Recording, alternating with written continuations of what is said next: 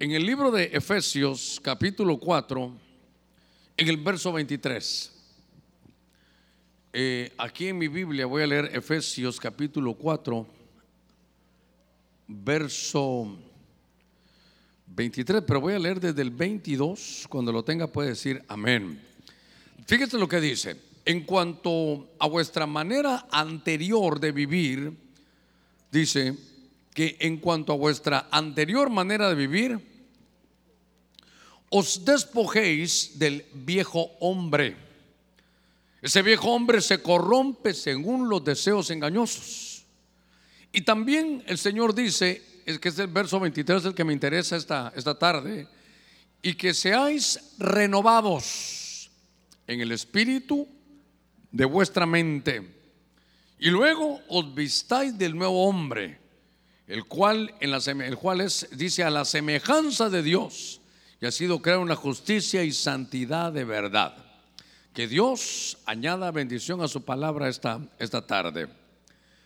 Quiero llevarlo un poquitito, hermano, a trabajar en muchas de las cosas que, deben de, cambiar. Y sobre todo, tengo el privilegio de tener en medio de ustedes aquí a los, a los corderitos. Porque Ahora mi Biblia me, empuja un poquitito a que trabajemos, hermano, y permitamos que la mente se vaya renovando. Me gusta ahí que dice el espíritu de vuestra mente. Es la, ¿sabe qué es esto? La actitud. Esto es la forma de pensar. Hace unos cuantos cultos, no sé si fue aquí con ustedes o allá en un retiro que tuvimos con los pastores. Mire, qué cosa esta. En un trabajo secular le dijeron a una persona, ¿sabes qué? Yo te contraté a ti por lo que sabes, pero te estoy despidiendo hoy por lo que eres. Fíjese qué cosa. Te contraté a ti como un ejecutivo por lo que sabes, pero hoy te estoy despidiendo por lo que eres. Le está diciendo, yo te contraté por tu buena aptitud, pero te estoy despidiendo por tu mala actitud. Te estoy despidiendo porque tu manera de pensar no es la correcta. Y entonces me llamó la atención que hay como una especie de, de ingeniería mental. Hermano, ¿cuántos mensajes he predicado? ¿Y cuántos voy a predicar de la mente? No sé, pero, pero este es algo tan importante. Yo quiero recordarle que nuestra victoria, la mayor victoria de Cristo Jesús fue cuando fue a la cruz. Pero cuando fue a la cruz fue al monte Gólgota, al monte, la palabra Gólgota, usted recordará, viene de, Golgolet. Es como un cráneo, una calavera, la, mayor victoria. Ahí fue a ponerse la cruz en ese monte de la calavera, en la mente. Hermano, ahí estaba la cruz. Y entonces me llamó la atención algunas cosas, hermano, que se derivan de esto. Porque todo el ataque del enemigo, en toda la escritura, en toda la escritura, hermano, va a ir a la forma de pensar. Nadie va a hacer algo si antes no lo piensa. Por ejemplo, yo voy caminando aquí para mi derecha, tengo la costumbre, sí, lo hice de siempre moverme cuando predico, pero antes de irme para allá tengo que haberlo pensado, es el momento de girar y uno, y uno lo, hace. ¿Por qué? Porque primero todo va a estar en la mente.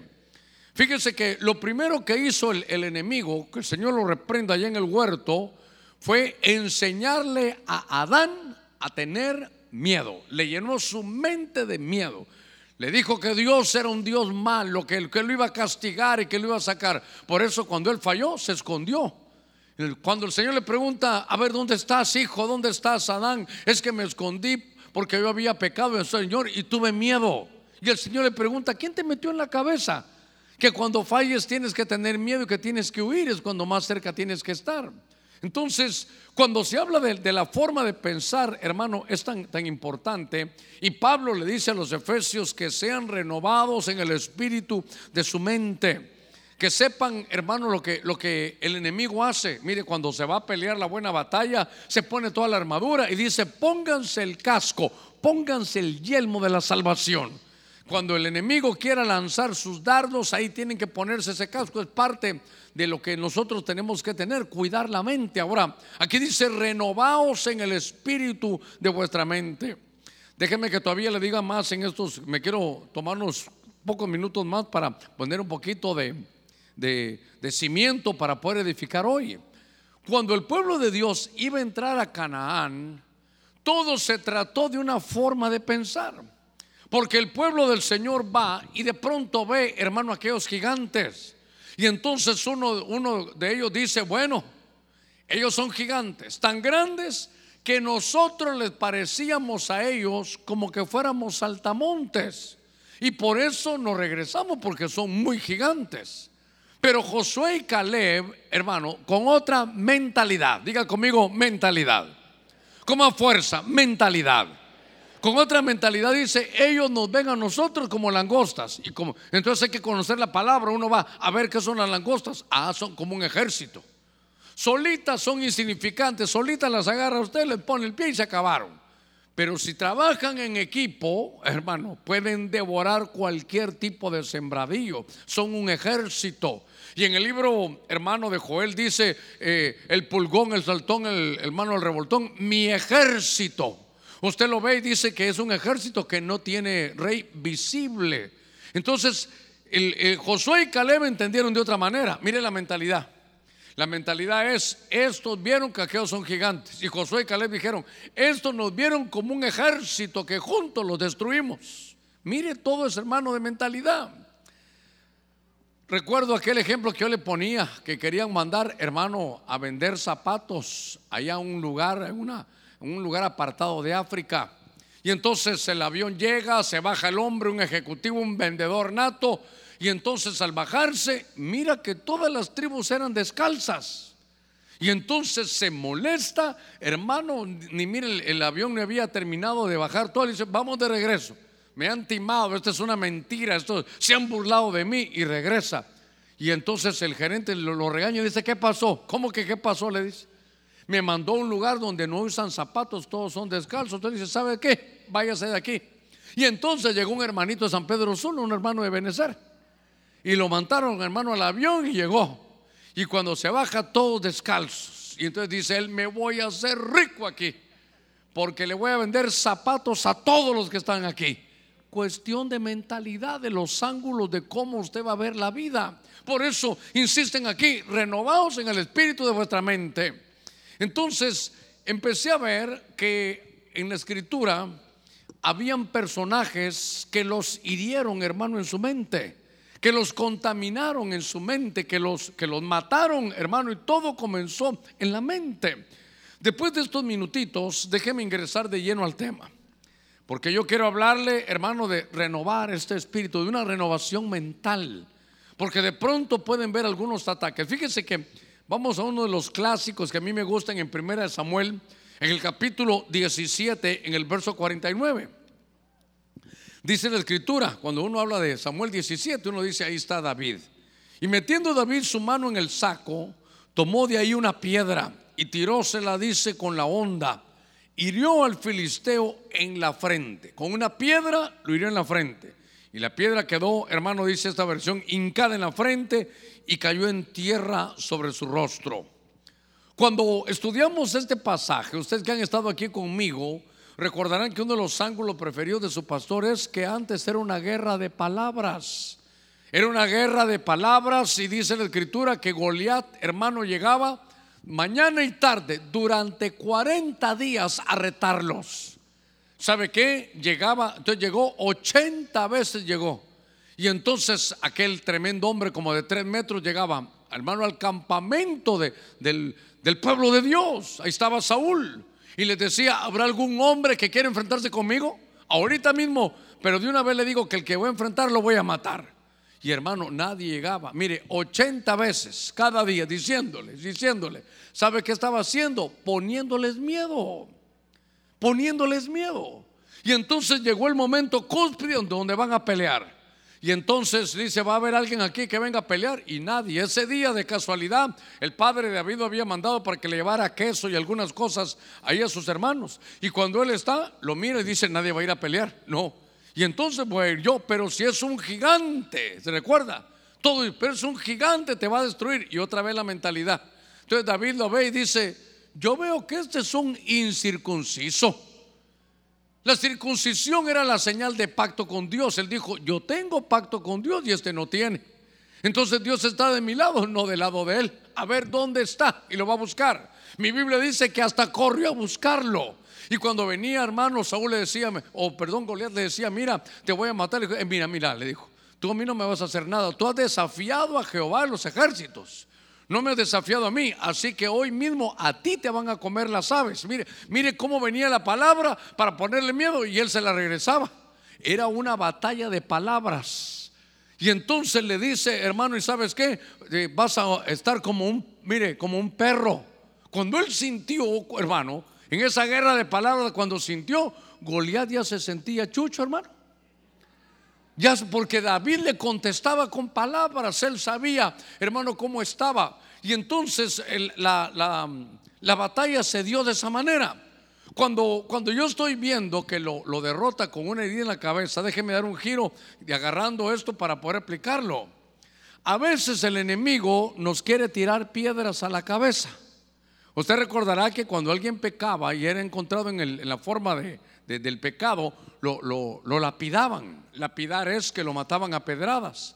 Y entonces había una mujer allá en el Evangelio de Juan, en el capítulo 8, verso 7.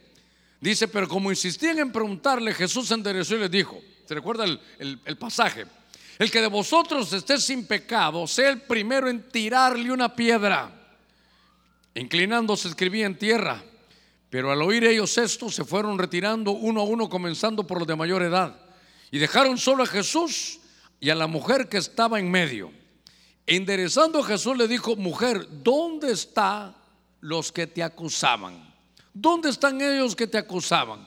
Dice, ¿ninguno te ha condenado? Y él respondió, no, Señor, ninguno. Jesús le dijo, tampoco yo te condeno. Vete desde ahora, no peques más. Cuando nos quieren atacar nuestra mente, el enemigo quiere atacarlo, ¿sabe qué es? Ahí le preguntan, a ver, ¿te quieren apedrear? Sí. ¿Te quieren atacar a pedradas? Sí. A ver, revisa, el Señor le dijo, el que de ustedes esté sin pecado, que empiece a acusarla.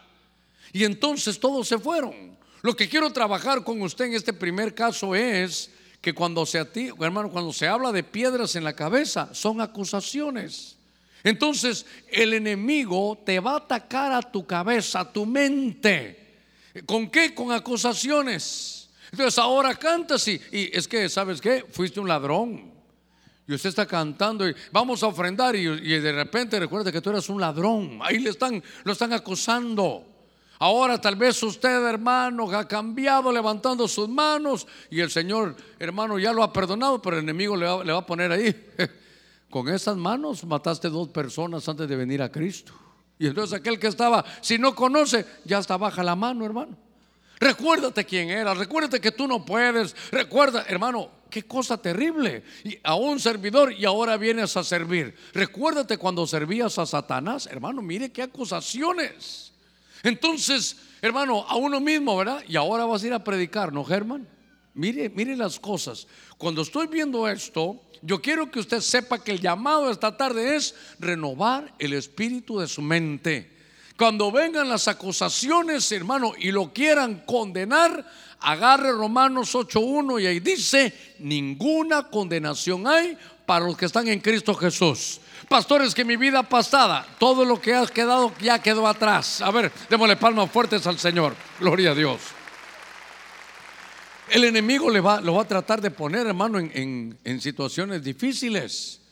Ahí le va, le va, lo va a empezar a acusar para que usted se sienta condenado. Recuérdate cómo era tu vida pasada y Cristo dice, el que está en Cristo, nueva criatura es.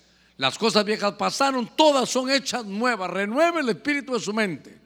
Si entonces dirá, pastor, pero usted no sabe, lo que pasa es que ya en Cristo yo he fallado. El que encubre su pecado no prosperará pero el que confiesa y se aparta alcanza misericordia. Hermano, no hay condenación para usted. Le ruego que le diga al que está a la par suya, hermano, hermana, ninguna condenación hay para usted. Ya todas las llevó Cristo Jesús y ha pagado, así que renueve el espíritu de su mente. Cuando me di la tarea entonces de buscar hermano, esos ataques mentales, porque eso, eso le cambia, hermano, el rumbo, eso, eso te cambia tu actitud, te cambia tu forma de ser. Por eso, insisto, toda la tarde le voy a estar diciendo, renovaos en el espíritu de su mente. Hay que permita renovarse, renovarse, hermano, cada día, porque el enemigo ataca. En el libro de jueces, acompáñeme. En el libro de jueces hay una historia que todos conocemos. Es la historia de un hombre, hermano, tremendo llamado Císara. Y una mujer llamada Jael lo destruyó. Fíjese que dice en jueces 5:24, bendita tú entre las mujeres.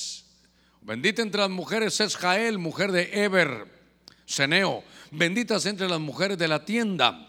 Entonces dice el verso 25, él pidió agua ya le dio leche, en taza de noble le trajo cuajada.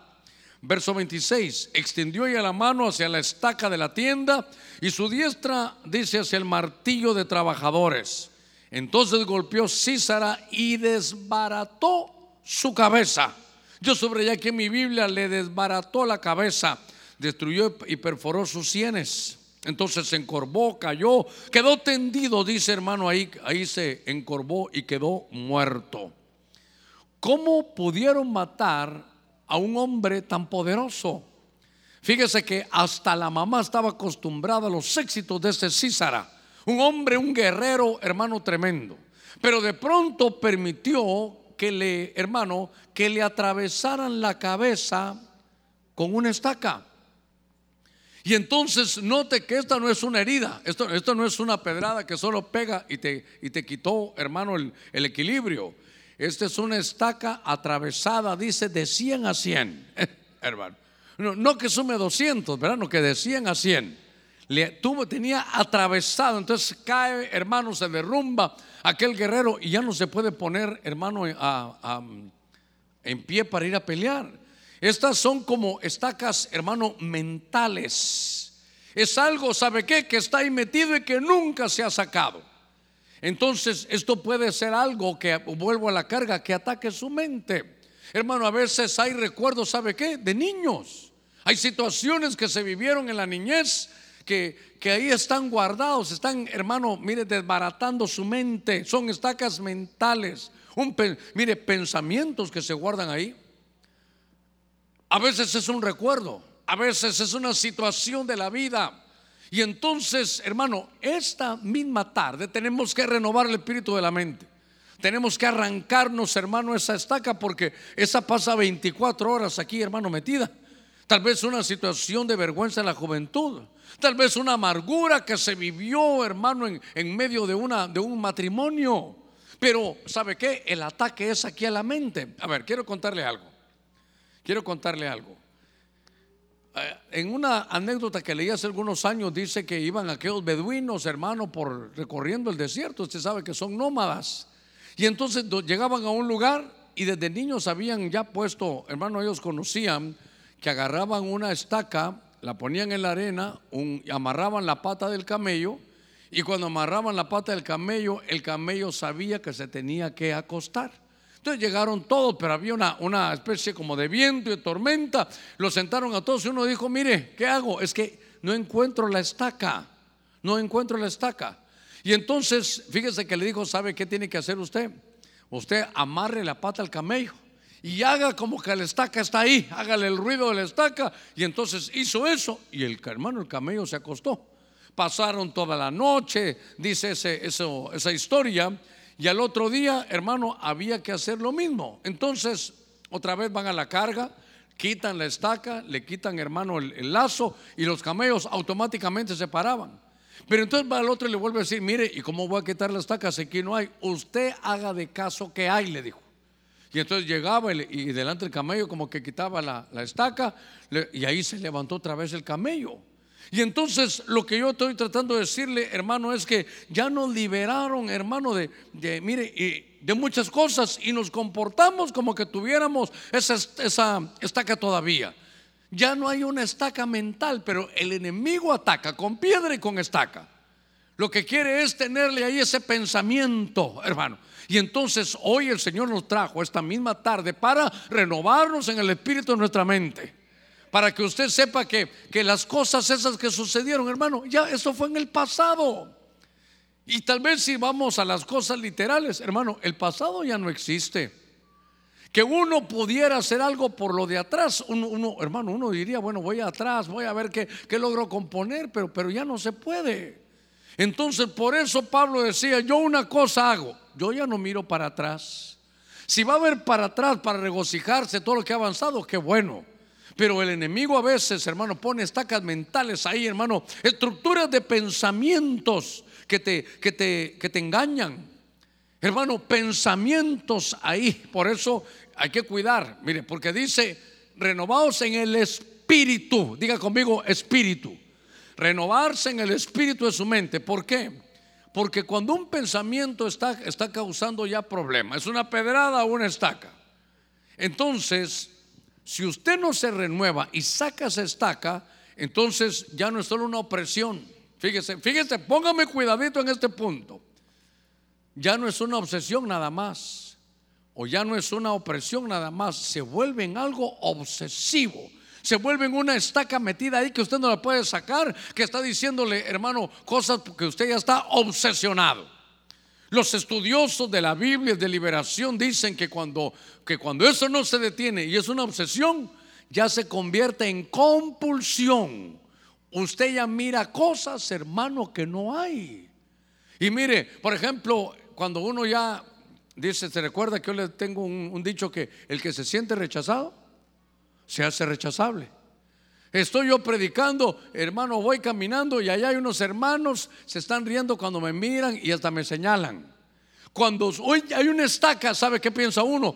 Estos están hablando de mí, se están burlando de mí. Y los otros están diciendo, están hablando, se digo, mira, ya está mi pastor, miras cómo me bendice ese hombre.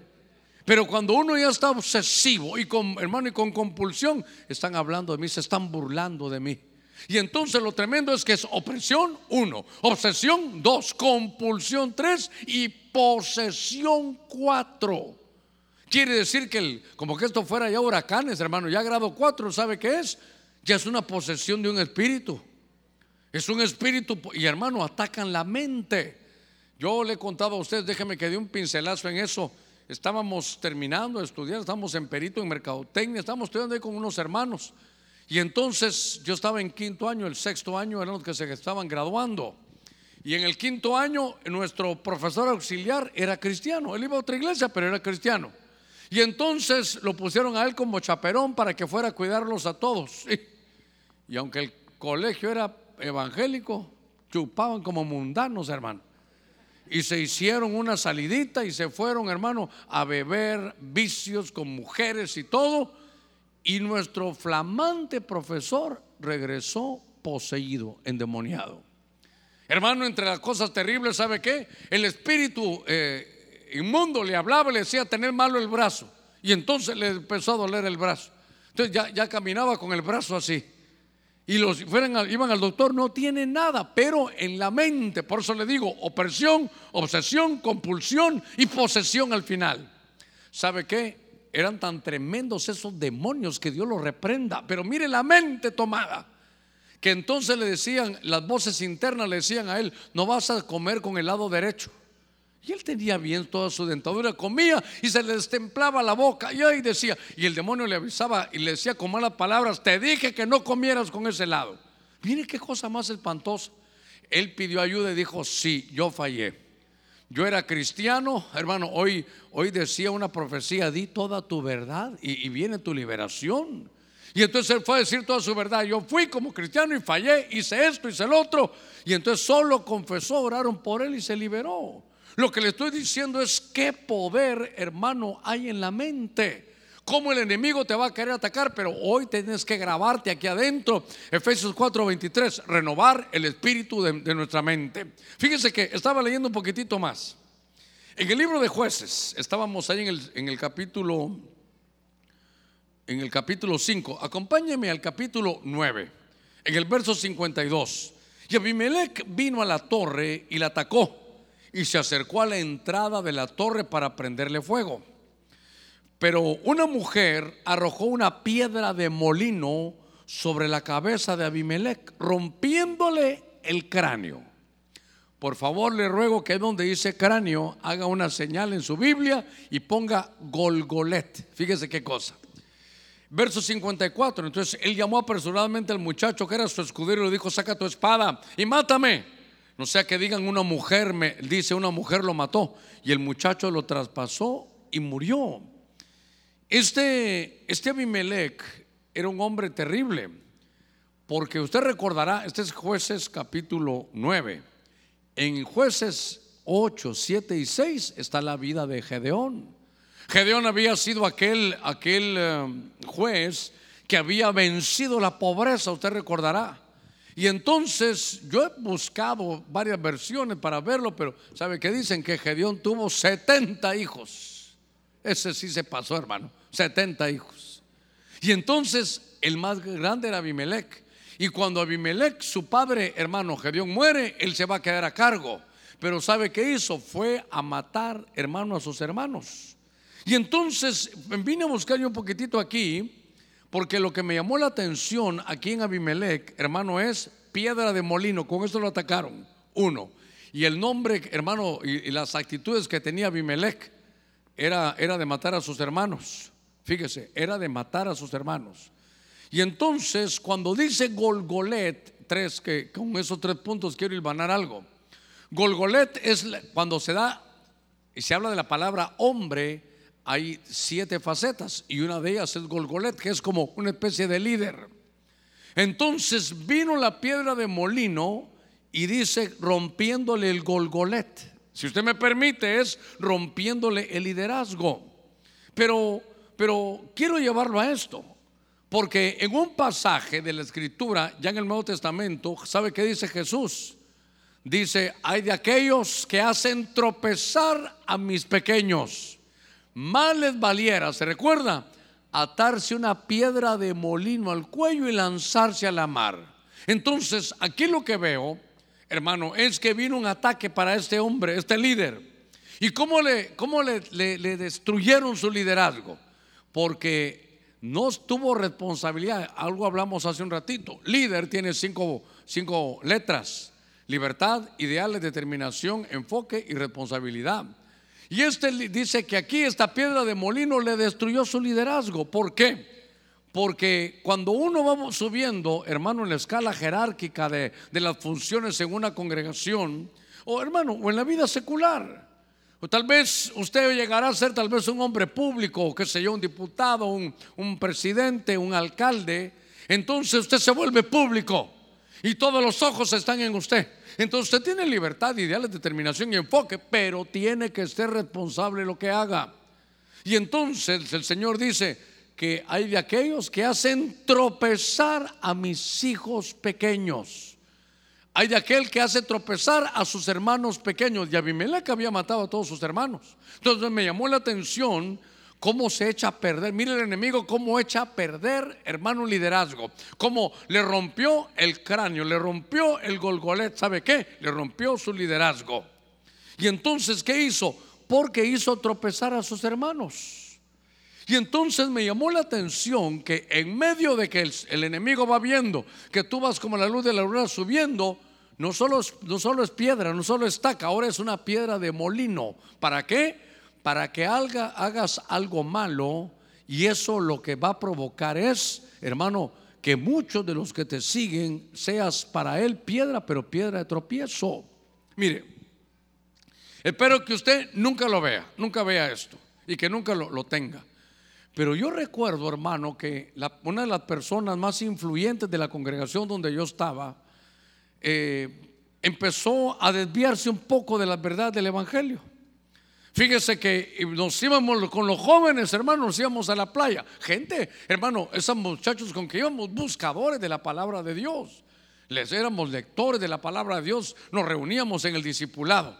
Y entonces, hermano, yo llego tarde a esa playa, qué sé yo, tendría como 19, 20 años, llego tarde a la playa. Y entonces veo que ya algunos se habían dormido, ellos pensaron que no iba a llegar. Y cuando llego, guardo mi mochila y me acerco a la ventana. Y el líder, el que nos llevaba, estaba fumando con los muchachos. En el retiro de jóvenes de la iglesia. ¿Qué le parece? Entonces, hermano, se, le señaló, se hizo, se molestó, pero en fin, había que hacerlo. Pasaron varios años, ya no supe yo de él, solo sé que, que seguramente se derrumbó su liderazgo Hermano, una piedra de molino en el Golgolet. Ahora, estoy hermano y me vengo, hermano, hay una colonia allá en mi, en mi, en mi zona 5 donde yo vivía. Venía por una de esas colonias, pero por alguna situación me vine a pie. Y entonces venía caminando, hermano, era, era de irse en bus, era Tal vez eran unos 8 kilómetros lo que había que caminar, pero por algo, no sé si me quedé sin dinero, no sé, pero yo venía a pie, hermano. Y por un lugar que en Guatemala le dicen el muñecón. Pues ahí iba yo de muñecón también, hermano. Íbamos caminando. Y de repente me tocan la bocina y me, Germán. Y entonces paré y era el hermano este. Y entonces dije yo, bueno, qué bueno, ya estar bien con el Señor. Me subí al carro, cuénteme cómo ha estado, Dios lo guarde, lo bendiga. ¿Y cómo ha estado? Mire, bien me dijo. Entonces abrió el cenicero, saca un purito y me dice, para que nos pongamos en el mismo sentir, me quiero ministrar con usted, pero póngase en el mismo sentir. mire, hasta las palabras de, de liberación de uno de los de la iglesia, pongámonos en el mismo fluir, ¿qué le parece? Y me abre el cenicero y me dice, Germán, ahí está, échese uno. Y le dije, mire, usted ya está endiablado, le dije yo. ¿Cómo es posible si usted es líder de la iglesia? No, hace rato que no voy, pero, pero me quiero ministrar. Me dijo, Germán, me quiero ministrar. O, óigame, por favor, pero póngase en mi sentir. Lo que quería es que me echara un purito con él.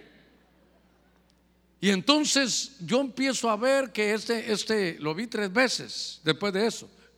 Y entonces después lo vuelvo a ver que está con unos muchachos y yo ya sabía, hermano, que estaba mala pieza. Era un líder que no quiso limpiarse y le estaban destruyendo todo su liderazgo porque sus actitudes, hermano, eran, hermano, ¿sabe qué? De ser piedra de tropiezo. Había sido líder, hermano, predicaba, le daban púlpito. Y mi pastor le tenía toda la confianza y estaba corrompiendo liderazgo. A ver si, si, lo puedo todavía, se lo voy a dibujar en la, en la, en la Biblia. Está Sansón, hermano, un líder, un juez, un ungido desde su nacimiento, pero ya no tenía ojos, había perdido la visión, ¿se recuerda usted?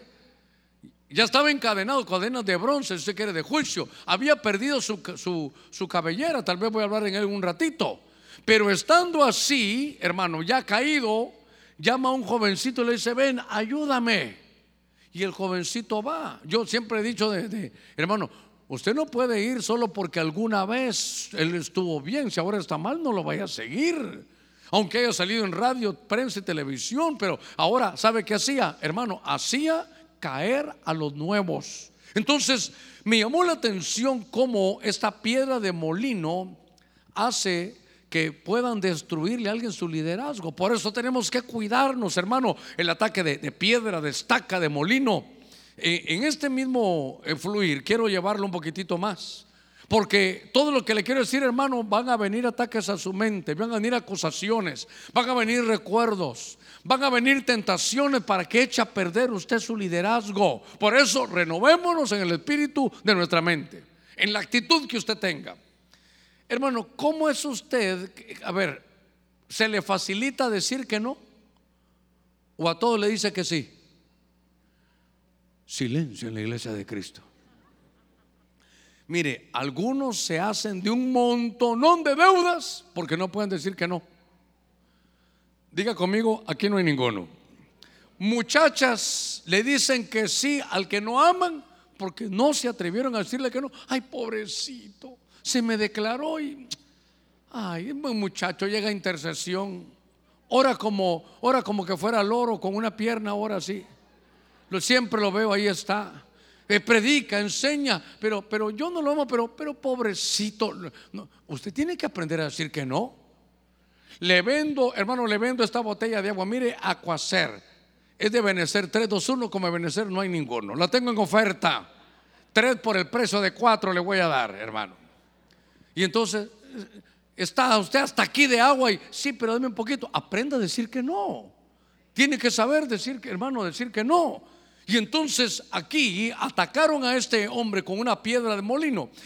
estaba leyendo otro pasaje, hermano. A ver, venga conmigo aquí. A 2 Samuel 20, 22. Me voy a esforzar, estoy en eso ahorita porque el Señor puso fuertemente esto. Yo tenía un, un, tema de golpes espirituales, todavía lo estoy desarrollando, ya casi está listo, pero que lo aprendí con los pastores, lo estaba desarrollando. Pero ¿Cuánto ataque a la mente hay, hermano? ¿Cuánto? Así como es el hombre, hermano, así como piensa el hombre, así es el tal. Es importante renovarnos con el espíritu de nuestra mente. Pero dice aquí, la mujer fue luego, segundo Samuel 20, 22, a todo el pueblo con su sabiduría. Oiga, Y ellos cortaron la cabeza a Seba, hijo de Bicri. Y echaron la dice a Joab y él tocó la corneta y esparciéronse en la de la ciudad, cada uno a su estancia, y Joab se volvió a Jerusalén. La mujer fue luego a todo el pueblo con su sabiduría y le cortaron la cabeza a Seba. ¿Sabe qué? Con una espada. Habrá muchas cosas que decir, pero yo quiero trabajar el espíritu de, la, mente. ¿Qué es lo que nos cruza en la mente? ¿Qué, ¿Qué nos estorba en la mente?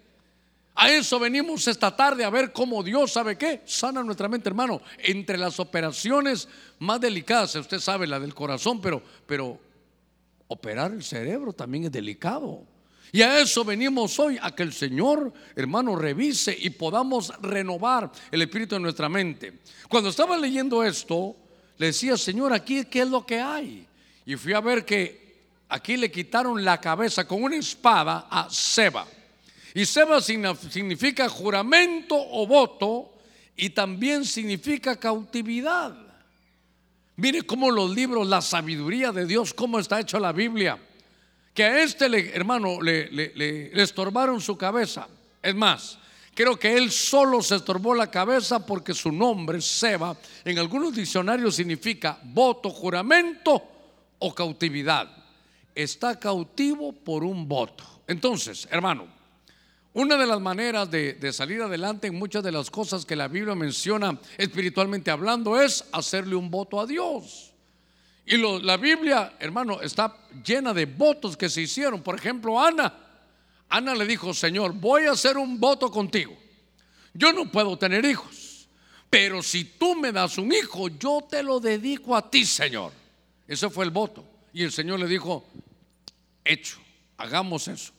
Te voy a dar un hijo. Y es, Samuel, usted sabe la historia.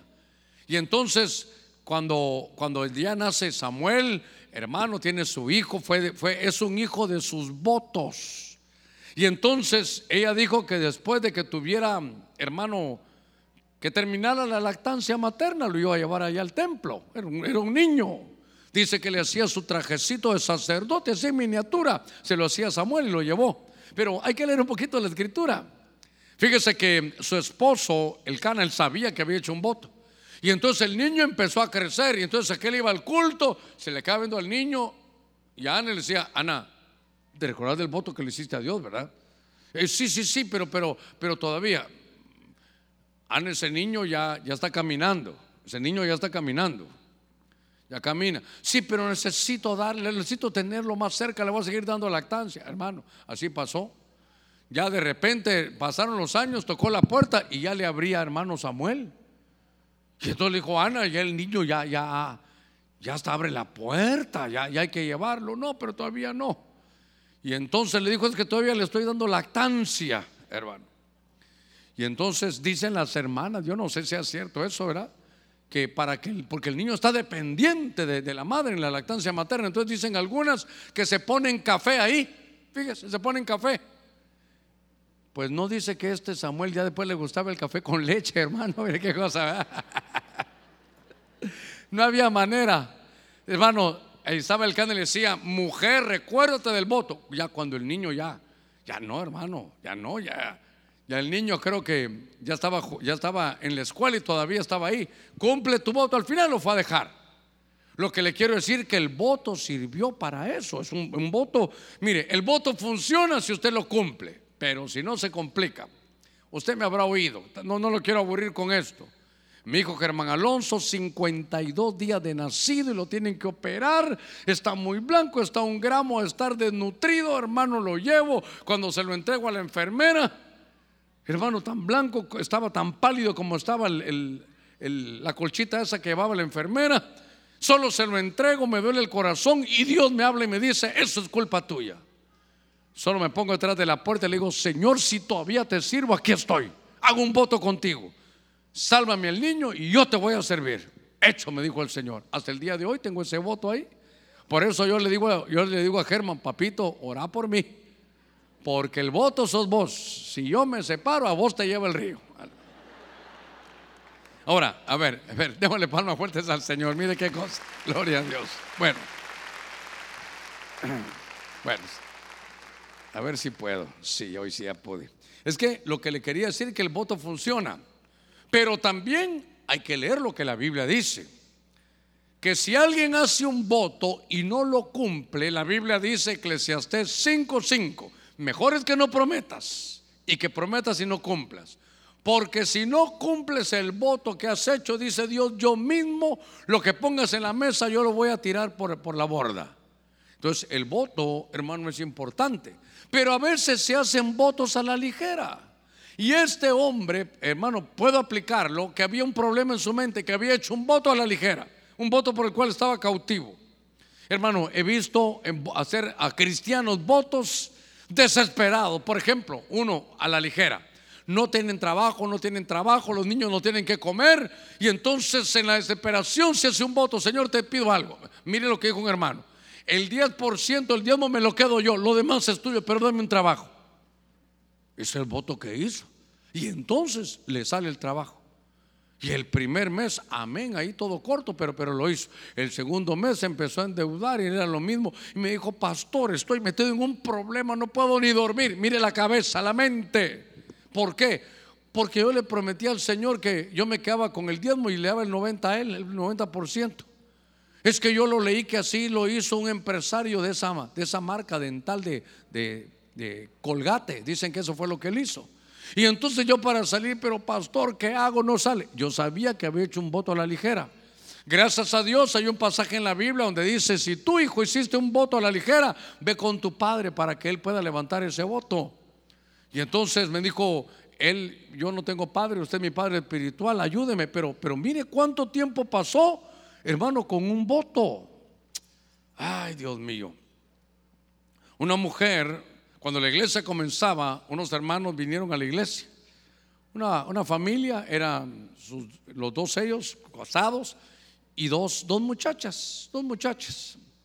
Ya las muchachas creciditas, ya creo que las muchachas estaban en, edad casadera, una de ellas así con sus ojitos claros, así rubiecita, bonita la, la muchacha. Y entonces, hermano, no, mire que cuando le salía alguien para casarse todo iba bien y ya no se casaba. Algo sucedía y no se casaba. Entonces ya, ya después de unas cinco o seis veces, hermano, ya, ya dijeron aquí hay algo malo. Y entonces una vez la iglesia estaba muy, muy, estaba en sus comienzos, tal vez habíamos 20 personas, terminó un culto y dijeron queremos hablar con usted, pastor, hablamos. Y entonces ella me contó me dijo, pastor, no sé si esto tiene que ver. Por favor, le ruego que nadie se vaya a molestar a través de la radio, a través de la televisión. Le voy a contar la historia de ellos. ¿Por qué? Porque tenía en la cabeza ya un voto. Mire qué tremendo el mundo espiritual, cómo puede amarrar. Ella estaba desesperada allá por las calles, hermano, de, de mi ex tierra, allá en Guatemala.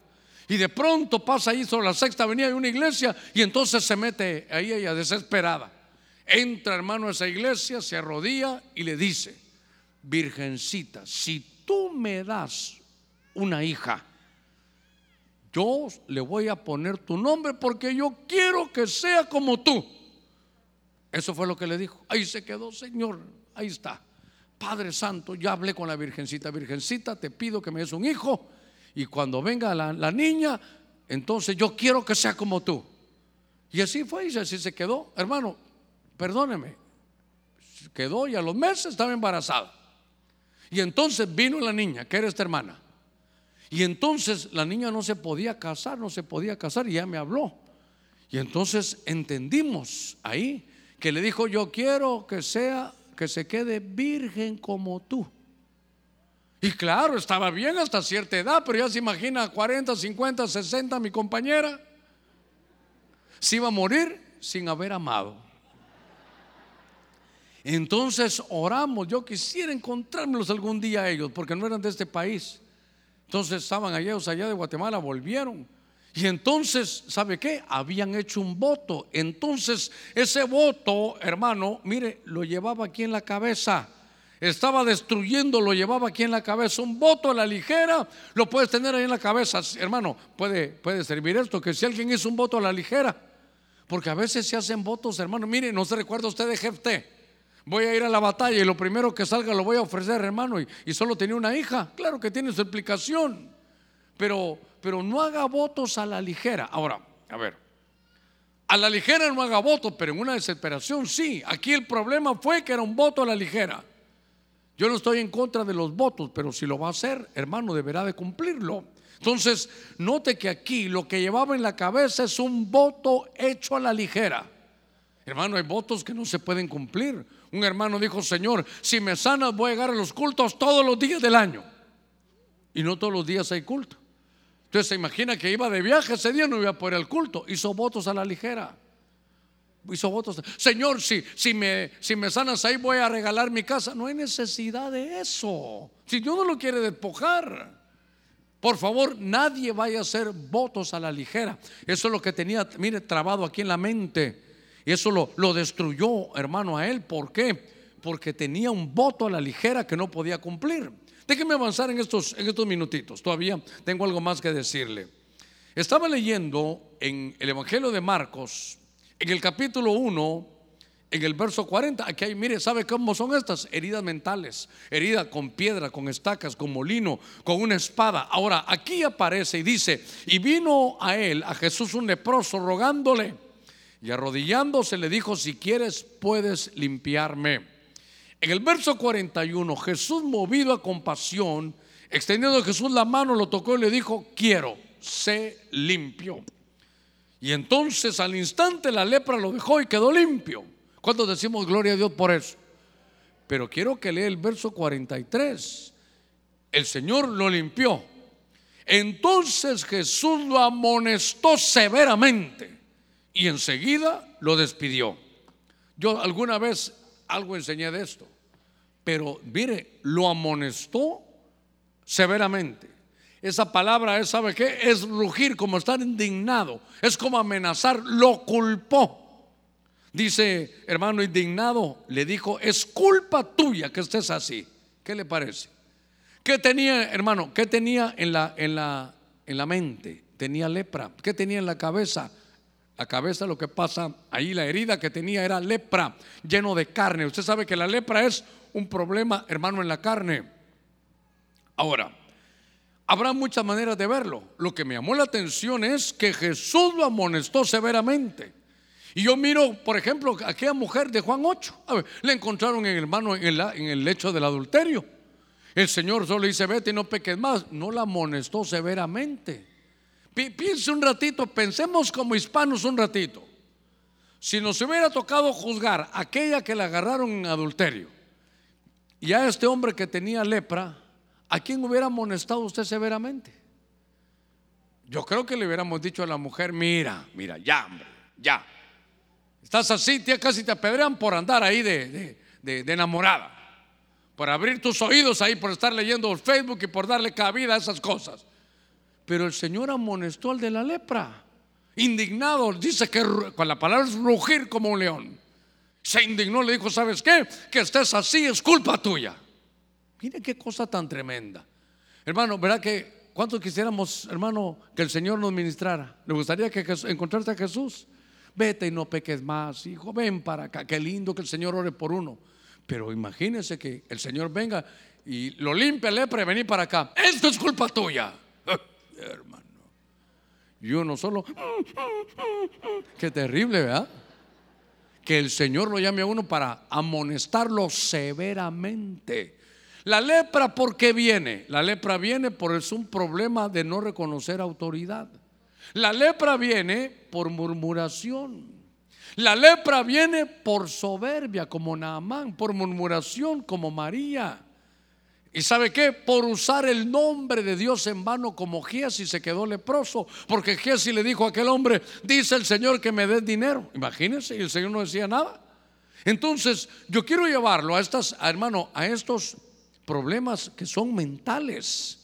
Este sabe qué? Tenía un problema de autoridad. Y es que sabe qué, hermano, que lo reconozcan a uno de autoridad, ah, qué bonito, pero que, que, usted reconozca autoridad. Por eso el centurión llega y, está con Jesús. Y entonces habla con Jesús y le dice, ¿sabes qué, Señor? Número uno, yo soy un hombre que estoy debajo de autoridad. Y luego, como centurión, tengo 100 hombres que están bajo mi autoridad. Y a esto le digo que vayan y van, que vengan y vienen. Pero entonces el Señor dijo que me has conmovido, que me maravillo. Jesús se maravilló, pero ¿de qué se maravilló?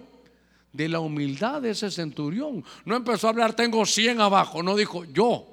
Antes de contarles la autoridad que tengo de 100 personas abajo de mi autoridad, quiero contarles que yo también soy sujeto de autoridad. Cuando alguien no reconoce autoridad en la Biblia, le salía lepra. Cuando Usías se puso en contra del sacerdocio y entró lleno de ir al templo, le salió lepra. Cuando María habló de la autoridad, le salió lepra. Cuando Naamán, hermanos, lleno de soberbia, no quería humillarse en el Jordán, le salió lepra. Pero lo que todavía, hermano, créame que estoy investigando, ¿por qué lo amonestaron severamente? Jesús saca a aquel leproso hermano de, de, de, de Bethsaida, lo sana, aquel enfermo. Y le dice, no vuelvas ahí. ¿Por qué no vuelva ahí? Hay cosas que en la Biblia menciona que son tan tremendas. Pero aquí lo que dice es, esto es culpa tuya. Que tengas este problema es culpa tuya. Ahora, ¿cómo estamos, hermano, eh, esta, esta tarde en, en los ataques a la mente? Porque le van a tirar pedradas, piedras de molino que le van a querer poner estacas ahí permanentes, le van a querer, hermano, mire, echarle a perder su liderazgo, quitarle, hermano, la cabeza por hacer un voto que usted no va a poder quitárselo de encima porque es un voto hecho a la ligera. Ahora, déjeme ir cerrando con esto. Jueces capítulo 16, déjeme, quedan ocho minutitos. Jueces 16, 19. Dice aquí, hermano, en este pasaje, hablamos ya de Sansón un poquitito. Dice que Dalila o la filistea le hizo que él se durmiese sobre sus rodillas. Y llamando un hombre, le rapó sus siete guedejas de la cabeza y comenzó a afligirlo, pues su fuerza se había apartado de él. ¿Qué le pasó a Sansón? Que sus estructuras mentales, su cabeza es la estructura mental. Él dice que tenía siete guedejas, siete trenzas tenía él, porque él tenía un voto de consagrarse a Dios.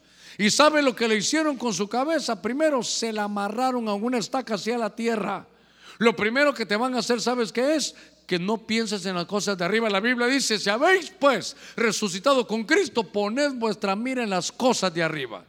Pero ¿sabe qué quiere el enemigo? Con todo este ataque que viene, hermano, es que te tengan tu cabeza pegadita a las cosas mundanas, pegaditas a las cosas de la tierra. Si no mundano, solo pienses en la tierra. Hay que abrirse a las cosas del cielo. Y aquí vemos que a Sansón, hermano, mire, aquí con una navaja. ¿Y qué le hicieron? Le quitaron sus guedejas, que era símbolo de su consagración. Hermano, este mes de diciembre son meses difíciles. ¿Y sabe qué? Es como un círculo vicioso que algún año tenemos que romperlo. Porque pareciera que mucho del pueblo de Dios se debilita y que como que una invitación tan sencillita se puede echar a perder. Porque aquí, ¿sabe qué? Le cortaron su consagración. Ese era, claro, ese era un voto de Nazareo que él tenía. Él tenía su consagración, pero se la agarraron primero en la tierra y después se la quitaron. Al perder, hermano, su consagración, lo hemos dicho en otra oportunidad, se lo voy a repetir. Cuando uno se vuelve fuerte en el Evangelio, cuando uno está consagrado. Hoy decía buscar la paz y la santidad. ¿Oyó la profecía? Buscar la paz y la santidad sin la cual nadie verá al Señor. Entonces, cuando uno se consagra, es cuando uno está fuerte. Si pierdes tu consagración, te debilitas. Solo le quitaron, le atacaron su cabeza, su, estructura mental de consagrarse y perdió su fuerza. Yo quiero cerrarnos que los hermanos de la alabanza suben, solo con un tecladito. Aquí hay, yo, yo conté seis, yo conté seis porque está, hermano, con piedras, con estacas, con molino, con la piedra de molino, espada, lepra, navaja, pero me recordé de algo que me llenó mi corazón. Yo le decía, Señor, ¿y ahora qué voy a ministrar a tu pueblo? Corintios 2, 16 dice que tenemos la mente de Cristo, pero hermano, ¿le atacaron literalmente a Cristo la cabeza, sí o no? ¿Eh? Con una corona de espinas le atacaron a Cristo su cabeza. Pero sabe que la corona de espinas era una especie, hermano, era una especie como de muro de protección. Cuando la Biblia se habla de llamar y de protección es poner espinos que, que ponen el límite. Que esa corona de espinas de Cristo nos sirva para proteger, hermano, nuestra mente. Jesús llevó esa corona de espinas. Claro, le hirió su cabeza Pero ¿sabe qué? Para liberarnos, para protegernos de todos los ataques mentales. Yo le voy a rogar que se ponga de pie. Le voy a rogar que se ponga de pie esta tarde.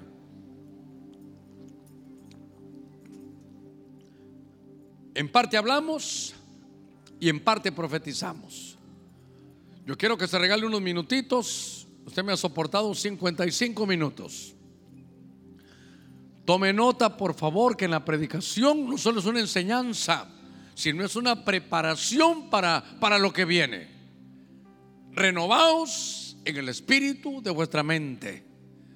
No permita que acusaciones, que recuerdos, hermano, lo condenen. No se permita desarrollar algo que le vaya a traer tropiezo a los que lo siguen, aún en su casa. Saque de su cabeza todo voto hecho a la ligera de cautividad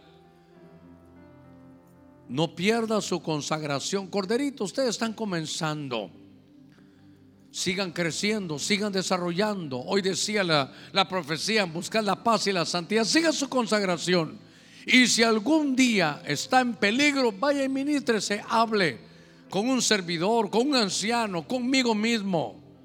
Pastor, ore por mí que estoy siendo atacado. Toda la, no va, mire, nadie se derrumba la noche a la mañana. Primero le van a trabajar la mente para que se dé permisiones, para que haga cosas que no son.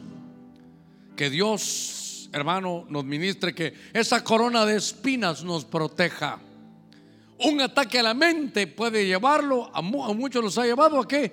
A dejar una casa, a dejar una congregación, a dejar, hermano, la familia, a dejar un trabajo, a dejar este mundo, aún pensando en quitarse la vida, porque ya el ataque, hermano, ya es compulsivo ya es obsesivo en el nombre de Cristo. Ahí con sus ojitos cerrados, dígale, Señor, gracias por aquella corona de espinas que llevaste. Sirve esa corona de espinas como un muro, como un chamar, como una protección. Señor, para que puedas defendernos de todo ataque al enemigo. El enemigo ataca nuestra mente, pero hoy el Señor está haciendo algo, hermano, diferente, está avisando. Sabe que la palabra arrepentimiento es metanoia, es cambio de mente. Hoy nos toca renovar el espíritu de nuestra mente. Dígale, Señor, yo renuevo ese espíritu. Oh Señor, yo quiero tener tu mente, quiero tener mente ungida, quiero tener la mente de Cristo. Sé que es una enseñanza, ¿sabe cómo, cómo percibo en el espíritu? Que nos están preparando para una batalla que viene, una batalla, hermano, en su mente batallas mentales. Tenemos que prepararnos para esto porque son batallas mentales. He predicado la palabra, que la gran mayoría ya somos del Señor, pero ¿habrá alguna persona que quiera recibir a Cristo? ¿Habrá alguna persona, sabe qué, que necesita oración? Porque el ataque es mental, la mente es tan tremenda. Oiga esto. Cuando Jesús estaba siendo tentado, Satanás lo llevó, dice, al pináculo del templo. ¿Ha pensado en eso? ¿Sabe qué era? Como una proyección mental, ahí lo llevó. Si hay alguien que está siendo atacado en su mente, hermano, como cualquiera puede ser atacado. Y necesita oración, yo le ruego que venga, vamos a orar. Y lo que vamos a pedir y ministrar es renovar el espíritu de su mente. Si hay alguna persona que va a recibir a Cristo, yo sé que es un, mensaje, pero lo siento, lo percibo muy profético. Lo percibo que Dios nos está dando herramientas para pelear la buena batalla. Si hay alguien que necesita oración, Dios le bendiga, Dios le bendiga. Pero ¿sabe qué? Si está siendo atacado en tu mente, ¿y sabe qué? Para dejar la casa, dejar el matrimonio, dejar la iglesia, dejar la congregación, dejar tu privilegio, para atacarte en contra de tu propia vida. Ven, acércate, vamos a orar. La Biblia enseña y la profecía dijo hoy. Una profecía dijo hoy. Hermano, si tan solo me dijeras toda tu verdad, pero no a nosotros como humanos, sino al Señor. La mente, hermano, la mente. Mire, dice que Cristo estuvo lleno de tristeza y dijo, estoy triste hasta la muerte una tristeza.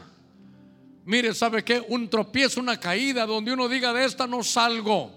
y que el enemigo empieza a decirte, has perdido todo, has quebrado tu liderazgo, lo has echado todo a perder, venga Cristo, venga, venga, dígale Señor, tu palabra dice que yo tengo acceso a tu mente, dame de la mente tuya, voy a renovar el espíritu de mi mente. Le ruego que ponga su mano ahí en su, en su, en su frente, en su mente, y le diga, Señor, vengo a renovar el espíritu de mi mente. ¿Sabe qué? Una mente que está contaminada por todo lo que ahora se puede ver en las redes. Una mente que está contaminada, una mente que está llena de violencia, una mente que está llena de complejos, una mente que está llena de confusión. Oiga esto, cuando David fue a pelear con Goliat, Goliat significa exilio. ¿Sabe qué es eso? Te quieren sacar de tu país, te quieren sacar de tu casa. Goliat es el que te quiere decir, tú no perteneces aquí, vete. Si tienes esos pensamientos, venga porque Dios lo está revelando y lo está trayendo a usted. Tenga confianza hoy. Tenga confianza en el Señor. Hermano, pensamientos vienen a todos. Un predicador grande sabe qué dijo. Dijo, el problema no son los pensamientos. El problema es que los pensamientos aniden en tu cabeza. Los pensamientos y los espíritus malos son como esos pájaros que revolotean. Hermano, eso es imposible quitarlo. Pero que te hagan nido en la cabeza. En el nombre de Cristo, dígale, Señor, aquí estoy. Lava, Señor, con tu sangre mis pensamientos. Que esa sangre que se derramó cuando te pusiste la corona de espinas, le sirva, Señor, a mi mente. Quiero tener la mente de Cristo. La palabra me habilita para tener acceso a la mente de Cristo. Dígale, recibo la mente de Cristo. Dígale, Señor, aquí estoy, quiero una mente ungida. Desde ya la vengo limpiando de toda contaminación. Dígale, Señor, vienen buenos tiempos. Tu palabra dice que cada día será mejor, que seremos como la luz de la aurora, que va en aumento, en aumento hasta que el día es perfecto. Señor, gracias, Señor, gracias esta noche, esta tarde ya. Pon tu mano, Señor, sobre cada mente y que todos los pensamientos lleven a Cristo. Dígale, Señor, todos mis pensamientos van hacia ti. Tú tienes la solución, tú tienes la limpieza, tú tienes la protección, tú tienes el cuidado. Lo recibo ahora. Señor, en el nombre de Cristo, tu palabra dice que yo tengo acceso a eso. Padre, gracias. Póngase ahí si si alguno servidor, si, usted no tiene un servidor cerca, usted misma póngase su mano en la mente. Los hermanos les ruego algo, extiendan para acá su mente. Padre, en el nombre de Jesús, entendemos que este es un mensaje, Señor, profético. Es un mensaje que nos hace ponernos el casco de la salvación. Protégenos de todo dardo del enemigo, de todo pensamiento negativo. Hermana, hay vida y vida en abundancia. Varón de Dios te queda mucho camino por recorrer. Dígale, Señor, tú estarás en mi camino. Desde ya reprendo todo espíritu de destrucción, todo espíritu de división, todo espíritu en contra de las autoridades, todo espíritu de exilio. Lo echamos fuera ahora en el nombre de Cristo. Todo complejo de inferioridad lo sacamos, Señor, ahora. En el nombre de Jesús. Todo pensamiento que me hace sentir indigno, lo saco de mi mente ahora. Señor, limpia mi mente, ay, limpia mi mente. El agua de la palabra sea renovado. De acuerdo a tu palabra, Efesios 4:23, estoy renovando el espíritu de mi mente. En el nombre de Cristo, iglesia, usted que está ahí sentado, levante su mano al cielo, Padre. Hoy tenemos la ventaja de tener ese acceso a la mente tuya. Señor, que mi mente pueda tener tus pensamientos. Que mi mente, Señor, esté enfocada en tu plan. Desde ya, Señor, tomamos una escoba y limpiamos todo aquel pensamiento, Señor, que no sea tuyo. Todo aquello que funcione como una basura, Señor, dentro de nuestro pensamiento. Desde ya quitamos acusaciones. Desde ya quitamos complejos. Desde ya quitamos recuerdos, Señor, que nos han tenido. En medio de una obsesión lo quitamos. Todo voto a la ligera, Señor, lo pongo ahora delante de ti. Como su pastor, como un padre espiritual. Ponemos ese voto a la ligera, Señor. Mira, fue un voto que se hizo en medio de la desesperación. Te pido, Señor, que me permita por la autoridad que me ha delegado quitar ese voto a la ligera y que tu siervo quede libre en su mente, que tu sierva quede libre en su mente. Padre, gracias en el nombre de Cristo. Volvemos a la consagración, a tu protección y a tu cuidado. En el nombre de Cristo Jesús, te damos gracias, Señor, esta tarde. Amén y amén. Renuévame, Señor.